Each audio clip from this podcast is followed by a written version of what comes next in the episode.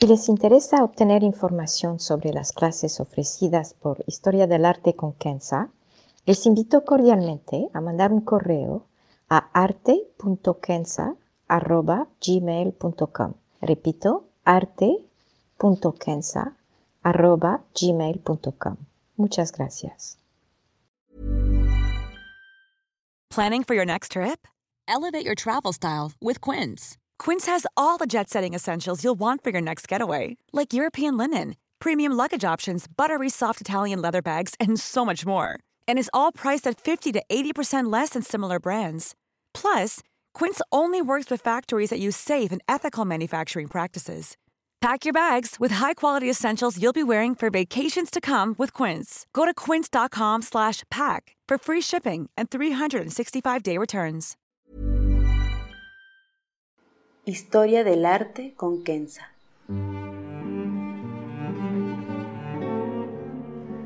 Una serie sobre el arte a través de la historia y las culturas.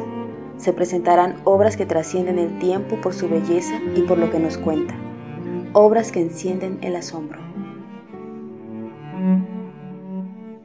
Buenos días, me da mucho gusto saludarlos y hacer por segunda vez un podcast sobre uno de mis artistas favoritos, Paul Klee. Pueden, si quieren, escuchar el podcast número 30, que incluye un recuento biográfico si quieren saber más de su vida. En este podcast se tratará de manera breve de su vida para concentrarnos en la obra aquí ilustrada y preguntarnos de dónde surgió, viendo por supuesto el contexto biográfico del artista, pero también la originalidad creativa tan particular de Paul Klee. Tengo que decir que este podcast surge a raíz de una visita que hice hace muy poco al Centro Paul Klee, Zentrum Paul Klee en alemán, en Bern, Suiza. Es uno de los más increíbles museos a los cuales he ido. Fui con mi hijo, que ahora tiene 13 años, y lo llevo por todas partes, y los dos disfrutamos mucho de la visita. El centro se sitúa en las afueras de Bern, en las alturas. Desde el conjunto hay una vista preciosa de Bern y de las montañas, con el Matterhorn a lo lejos. Al llegar, uno encuentra un edificio muy amplio que parece ser hecho de puros vidrios. Uno camina por un sendero bajo la sombra de árboles llenos de manzanas. Hay un gran campo de girasoles a la derecha, también parte del conjunto. El edificio mismo está dividido en dos partes. Una parte tiene un centro de conferencias y estudios para los que cuidan las obras y también para artistas que quieren pasar un tiempo allá y para clases. De hecho, como era verano, un estudio estaba lleno de alumnos entre 8 y 17 años de edad. Todo esto lo pudimos ver porque todo está hecho con vidrios. No hay paredes sólidas, aparte de algunas, lo que hace que al entrar en esta parte del museo se queda la sensación de estar afuera. La segunda parte del museo son las salas de exposición propias. Hay uno o dos con exposiciones temporales de otros artistas que no vimos y una sala absolutamente enorme donde están las obras de Paul. Parece un hangar y es la única parte del museo que no tiene ventanas, pero la luz es agradable.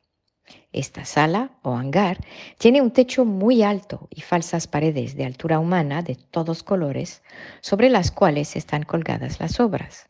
Hay algunas paredes con solamente una obra y hay otras con varias obras en general similares. En el medio hay una estrada con cubos de cuero de todos colores en los tonos de las obras de Paul Klee. Uno se quita los zapatos, sube a la estrada y puede arreglar estos cubos de más o menos un metro cúbico como quiera. Había niños y adultos haciéndolo. Y por todo el museo hay dibujos de un gato negro, a veces mirando una obra, a veces caminando, a veces dormido. Estos dibujos están en la parte baja de las paredes y si uno no se concentra, podría pensar que de verdad hay un gato en el museo. A Klee le encantaban los gatos e hicieron estos dibujos como un homenaje. Las obras de Klee son fáciles de encontrar en el Internet y tengo un libro de sus obras, pero a pesar de esto no conocía varias de las obras que se encuentran en el museo. Todas me fascinaron. Pero admito que no fue difícil para mí escoger la obra sobre la cual quería hacer un podcast. Quizá porque me fascina el arte japonés y verán que hay muchas similitudes, o quizá porque me gusta la sencillez, escogí esta pintura llamada Abschied nehmen. Perdón, no, no hablo alemán, ah, pero esto, el título, significa despedirse. Paul Klee usó una de sus fantásticas técnicas que es pasta de pintura sobre papel y cartón. No es una obra grande, midiendo unos 50 por 8 centímetros. La obra me atrajo desde que la percibí mientras caminaba por el museo. Data de 1938 y la fecha es significativa. Pero permítanme regresar unos años atrás para que conozcan el contexto. Si han oído el podcast número 30, sabrán que un año clave para Paul Klee fue 1933, cinco años antes entonces, cuando Hitler tomó el poder en Alemania. Paul Klee fue despedido de su trabajo en la Academia de Düsseldorf y se mudó a Suiza, el lugar que lo vio nacer. De 1933 a 1939 fueron de hecho sus años más prolíferos con unas 1.254 obras solamente para el año 1939, un año antes de su muerte.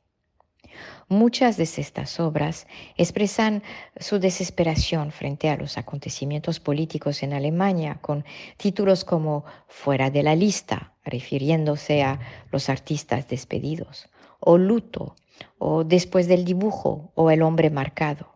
Este último en particular habla por una parte del rechazo por parte del gobierno nazi de las obras de arte que no concuerdan con su visión, y muchas de estas obras eran las obras de Paul Klee, y también el hecho de que fue el año en que Paul Klee se enfermó. Como se comenta en el podcast número 30, Paul Klee tenía escleredoma, una enfermedad degenerativa de la piel, y a partir de esta fecha, es decir, 1933, hasta su muerte a principios de 1940, Paul Klee sufrió muchísimo y esto se nota en varias de sus obras. Entre 1933 y 1938, fecha de nuestra obra, Paul Klee adopta un estilo diferente que era su manera un poco de producir un cierto arte antifascista y expresar entonces su desconcierto frente a la situación humana. A la vez, su enfermedad fue clave en que parecía que sacaba su dolor al dibujar. Cabe recordar las 1254 obras que produjo en el año 1939.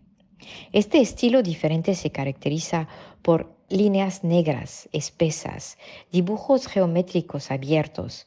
Quiero decir por abiertos que, por ejemplo, un triángulo no está cerrado, o que hay líneas que se cruzan sin conectarse como ramas de un árbol.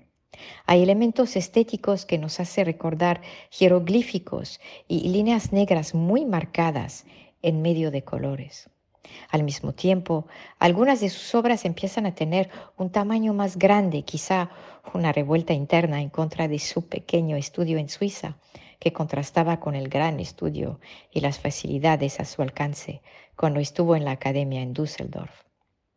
Estos cambios reflejan, de acuerdo a sus escritos, la representación de su visión dual del mundo entre los acontecimientos en Alemania y Europa y su propia vida con su enfermedad y sufrimiento.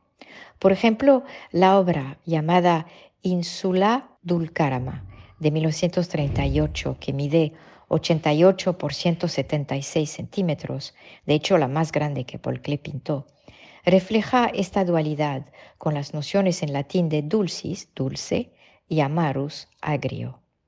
La obra no tiene los colores alegres con tonos cítricos de sus otros cuadros. Aquí hay azul pálido, verde de agua, rosa muy leve y hay algunos puntos rojos oscuros, color vino, diría. Y hay, claro, las líneas negras que cruzan por el cuadro. Tiene uno una impresión de agua estancada y a la vez de vida, como el contraste entre los desastres de la guerra y la belleza de la naturaleza, y a nivel personal su enfermedad y a la vez su capacidad de ser un artista. Esta interpretación la hago al haber leído una carta que escribió a su nuera en que comenta esta obra. Este mismo año hace la obra que ilustra el podcast. Despedirse se llama. Está en el infinitivo, no es despedida, no es me despido, no es se despide, es despedirse e implica acción y que la obra entonces ilustra el acto mismo de despedirse. No hay un contexto dado que es solamente una persona. Pero al acercarse a la obra vemos que de hecho sí, es muy sencilla. Hay este trazo espeso negro con pasta de pintura sobre un papel muy ligero y pegado a un pedazo de cartón. El personaje es apenas dibujado tal y como los retratos de los maestros zen con tinta negra en el arte chino y japonés. Sobre este tema pueden, si quieren, escuchar el podcast número 29 sobre el arte chan o el arte zen. Tal y como este arte zen, y no tengo la más remota idea de si Paul Klee tenía algo de familiaridad con esta corriente, la obra de Paul Klee no tiene fondo, ni decoraciones, ni contexto. Es un ser con una cara que parece muy similar a lo que podría dibujar un niño de siete años, con ojos redondos, llenos, y una boca y una nariz que se conectan en forma de T al revés. El cuerpo es una simple curva que se conecta a la cabeza, que también es una simple curva que no se termina en círculo. Todo muy parecido, de hecho, a los retratos zen, en que representa mucho con poco. Sin conocer el título, sentimos soledad y una mezcla de inocencia y tristeza. Esta inocencia da la impresión que el personaje piensa, así es, y lo piensa sin enojo, sin necesidad de revelarse. Admito que aquí me permito transcribir las primeras impresiones que tuve al ver la obra antes de acercarme a la tarjeta que tenía sus detalles. Al ver que la obra se llama Despedirse, me di cuenta otra vez más del genio artístico de Paul Klee y su capacidad de expresar tanto con muy poco. Aquí no hay los colores a los cuales estamos acostumbrados, ni la luz que emana de tanta de sus obras.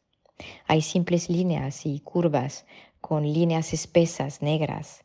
No hay ni contraste ni perspectiva, tal y como muchas de las obras de su época, este arte moderno plano y geométrico.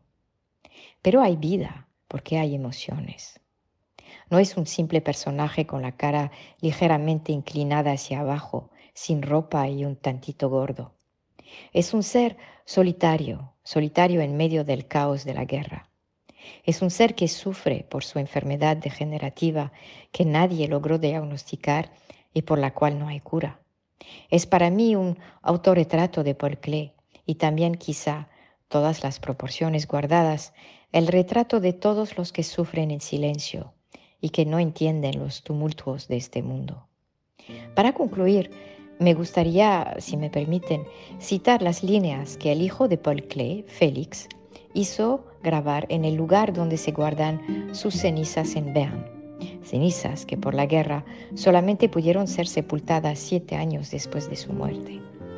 Las líneas forman parte de un escrito de Paul Klee y dice, no puedo ser captado en el aquí y el ahora, porque mi morada es tanto entre los muertos como entre los aún sin nacer, un tantito más cerca del corazón de la creación que lo usual, pero aún no lo suficientemente cerca. Muchas gracias.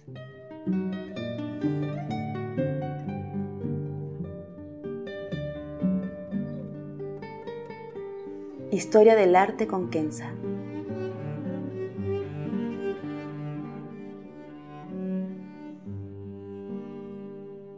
Para ver las obras que se presentan en este podcast y a la vez descubrir otras que podrían despertar su asombro, les invito a seguirnos a través de la cuenta Instagram Historia del Arte con Kenza.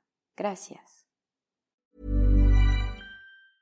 Mom deserves the best, and there's no better place to shop for Mother's Day than Whole Foods Market. They're your destination for unbeatable savings, from premium gifts to show-stopping flowers and irresistible desserts. Start by saving 33% with Prime on all body care and candles. Then get a 15-stem bunch of tulips for just $9.99 each with Prime. Round out Mom's menu with festive rosé, irresistible berry chantilly cake, and more special treats. Come celebrate Mother's Day at Whole Foods Market.